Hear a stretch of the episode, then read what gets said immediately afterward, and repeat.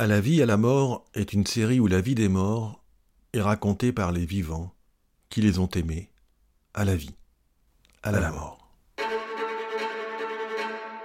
Ce podcast est soutenu et inspiré par la coopérative funéraire Cyprès. À la vie, à la mort, premier épisode. C'était un dimanche matin, il était 8h30 ou 9h. Il faisait beau, il n'y avait personne sur l'autoroute. J'ai tout de suite compris ce qui s'était passé, mais c'est comme si le temps était suspendu et je sais plus ce que j'ai dit. Je crois que j'ai dit j'arrive.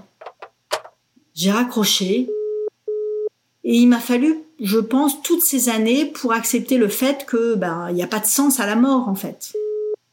Maintenant, c'est plus une tristesse pour moi. Maintenant, je sens qu'elle est partout. Elle est, elle est tout le temps là.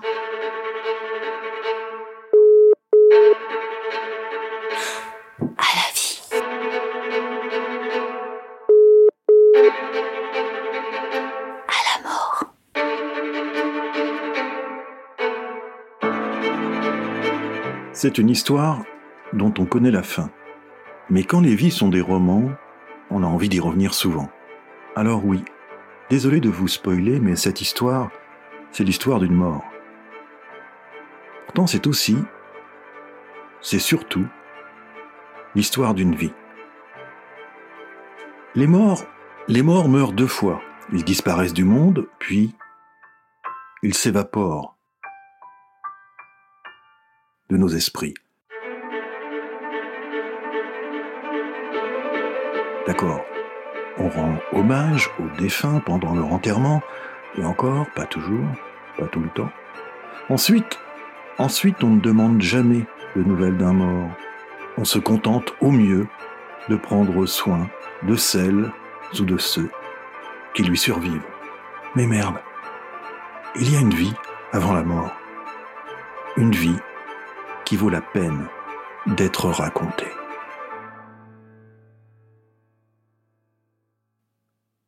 À la vie, à la mort est une série où la vie des morts est racontée par les vivants qui les ont aimés. À la vie, à la mort. Je suis Éric Lebras. Je suis journaliste depuis des lustres et sociétaire depuis quelques mois. Sociétaire d'une coopérative funéraire. Moi. Dit comme ça, ça fait pas très glamour. Et pourtant, cette pompe funèbre-là n'est ni pompeuse, ni funeste. D'abord, d'abord dans funéraire, il y a fun.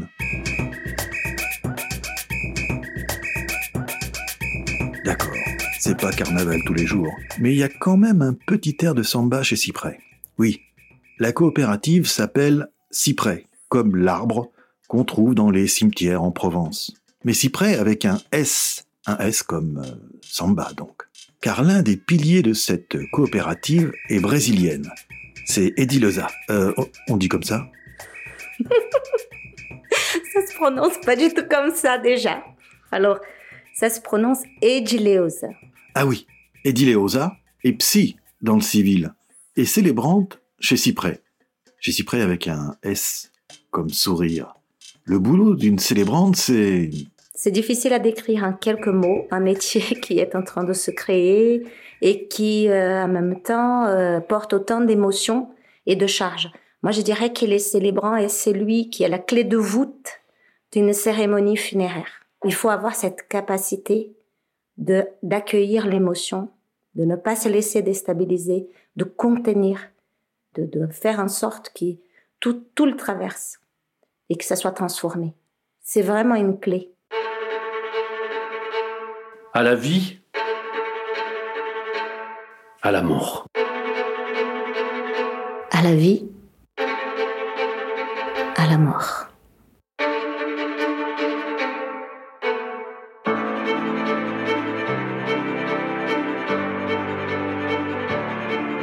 L'autre travail de la célébrante ou du célébrant c'est de recueillir la parole des vivants pour raconter la vie des morts le jour du grand départ, le jour de l'enterrement.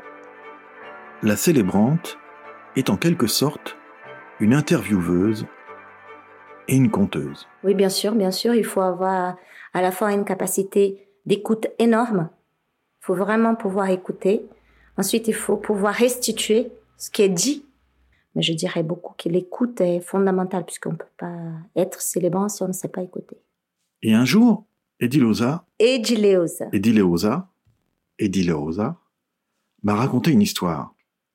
Une histoire magnifique comme tant d'autres. L'histoire méconnue d'une mort inconnue et de l'amour extraordinaire de personnes ordinaires qui s'aimaient à la vie, à la mort. Tu t'en souviens? Edileosa Oui, oui, oui. Ah oui, ça me vient. Ça me revient. Oui, en effet, en effet. Et je me souviens que j'ai même enregistré. Et donc j'étais, euh, c'était incroyable l'histoire de cette femme. Et, euh, puis je me dis, ah, ça, ça, donnerait un super podcast. Et je te parlais. Oui, ça me revient. Tout à fait. Mais c'est vrai que depuis les débuts, assez près, quand on a commencé à faire les cérémonies, et que j'ai commencé à enregistrer la voix des personnes, les témoignages, je me disais, mais c'est fantastique. Est-ce que ça pourrait être comme objet d'écoute.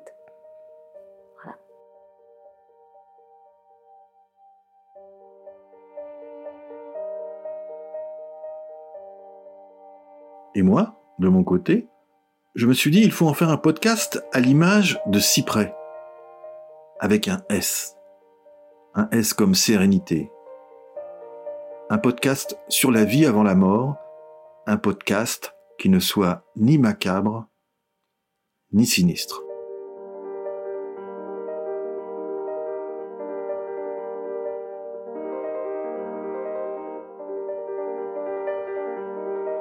La première fois que nous avons évoqué cette idée de podcast, Nathalie, une autre sociétaire de la coopérative, Nathalie était là. Elle était là, mais elle n'a rien dit. Puis, quelques jours plus tard, on s'est revus à une autre réunion. Et soudainement, Nathalie s'est animée et s'est exclamée J'ai quelqu'un, j'ai une histoire, je veux parler de Goussem. Comme ça. C'est venu spontanément. Oui, en fait, je me demande même pourquoi ça m'est pas venu la première fois. Je pense que ça m'est pas venu la première fois parce que euh, j'ai perdu ma nièce euh, qui avait 8 ans l'année dernière. Elle est morte d'une leucémie. Et un peu avant la mort de Lila, c'est comme si j'avais eu la visite de Goussem, qui était une présence, euh, c'était un passage très chaleureux pendant une nuit. C'est comme si elle allait prendre soin de Lila. Et je pense que la deuxième fois, quand tu as parlé de podcast, je me suis autorisée à parler de Goussem, en fait. Parce qu'on avait dit, quand Goussem est morte, toutes ses amies se sont réunies et tout le monde a dit, il faut faire quelque chose pour Goussem, il faut écrire un livre. On peut pas, on peut pas ne pas parler de Goussem en fait. Et on a continué à en parler ensemble. On a écrit des choses, on a essayé de faire quelque chose, puis finalement ça s'est pas fait. C'est trop tôt, on était trop dans la douleur. Oui, j'ai peut-être, j'ai pas été complètement spontanée. Il m'a fallu un, enfin la deuxième fois j'ai été totalement spontanée. Il m'a fallu un l'autorisation de me dire mais je peux parler de Goussem en fait. Je peux parler moi toute seule de Goussem. C'est pas grave si si c'est moi qui en parle. À la vie À la mort À la vie. À la mort.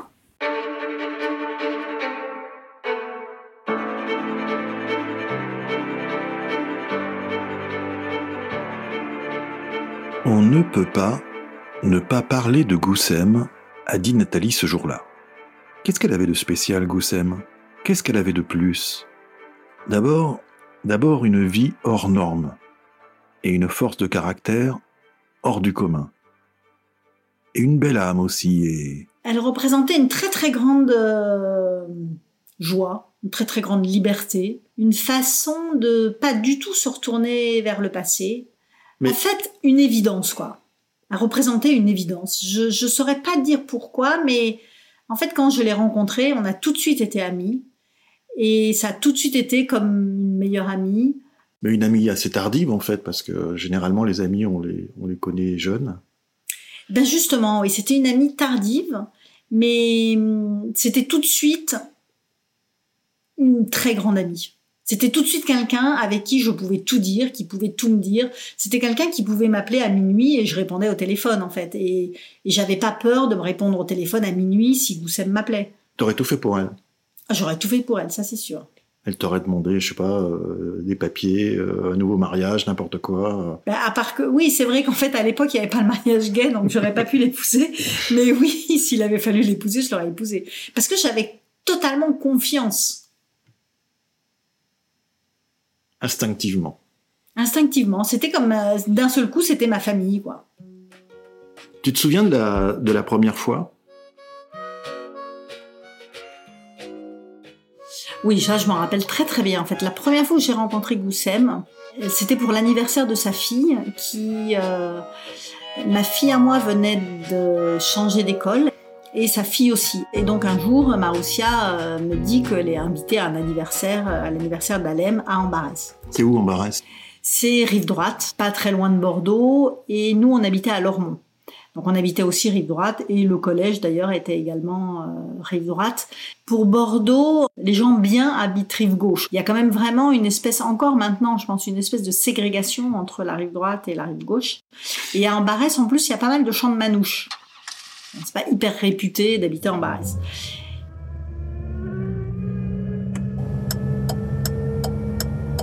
N'y avait pas de GPS à l'époque, donc on erre un peu dans Barès. euh, c'était un peu compliqué, je trouvais pas la maison, il y avait des espèces de champs. euh, C'était une route avec des champs de chaque côté et des, camps de manouches en fait. Et puis je finis par voir qu'il y avait un, chemin, une allée euh, avec une maison au bout entre deux champs de manouches. Et on arrive dans une maison en pierre, une grosse maison. Mais c'était quand même un peu le bazar, quoi. Ça faisait pas euh, maison bourgeoise parfaitement entretenue. On se gare. Et il y a Goussem qui sort de la maison. Et je vois cette petite bonne femme extrêmement souriante qui se précipite vers nous, super contente de nous voir, comme si on se connaissait déjà depuis euh, très très très longtemps, quoi. Donc elle avait un accueil extrêmement chaleureux. Ça, c'était pas forcément seulement envers moi, c'était envers tout le monde. C'était quelqu'un qui était très très chaleureux. C'est comme un coup de foudre amical. Ah bah c'était complètement un coup de foudre amical, ça c'est sûr. Parce que après, ça m'a vraiment remis dans l'ambiance quand on est enfant et qu'on a un meilleur ami ou une meilleure amie qui est pas forcément exclusive. C'est pas une amitié qui est forcément exclusive, mais c'est une amitié qui est extrêmement forte. Qu'est-ce que tu savais d'elle?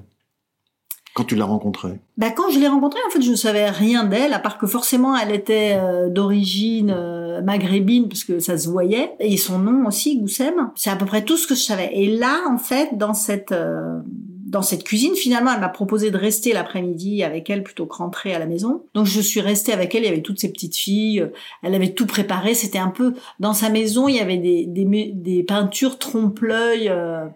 Euh, sur le mur de la cuisine. C'était assez curieux. Et là, très vite, j'ai compris. Je crois que parce que Franck est arrivé à un moment. Franck, c'était son mari et c'était un monsieur qui était beaucoup plus âgé que nous. À l'époque, il me paraissait très vieux. En fait, il devait avoir, je pense, 65 ans. Elle, elle en avait euh, une quarantaine. Elle m'a raconté sa vie très vite, mais en fait, par bribes, par des petits bouts, comme ça, j'ai compris qu'elle venait d'Algérie, qu'elle avait quitté, qu'elle avait été mariée, qu'elle avait donc deux filles, une deuxième qui avait l'âge des miennes,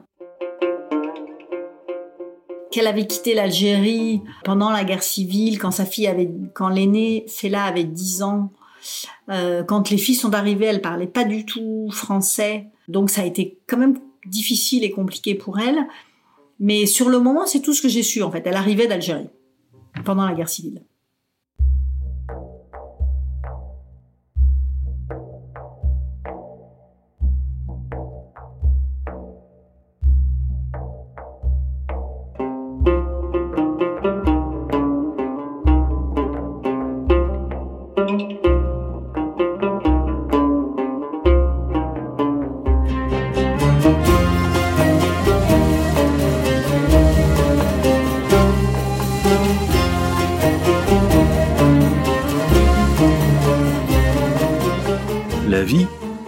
Bordeaux rive droite, c'était la Méditerranée, rive sud.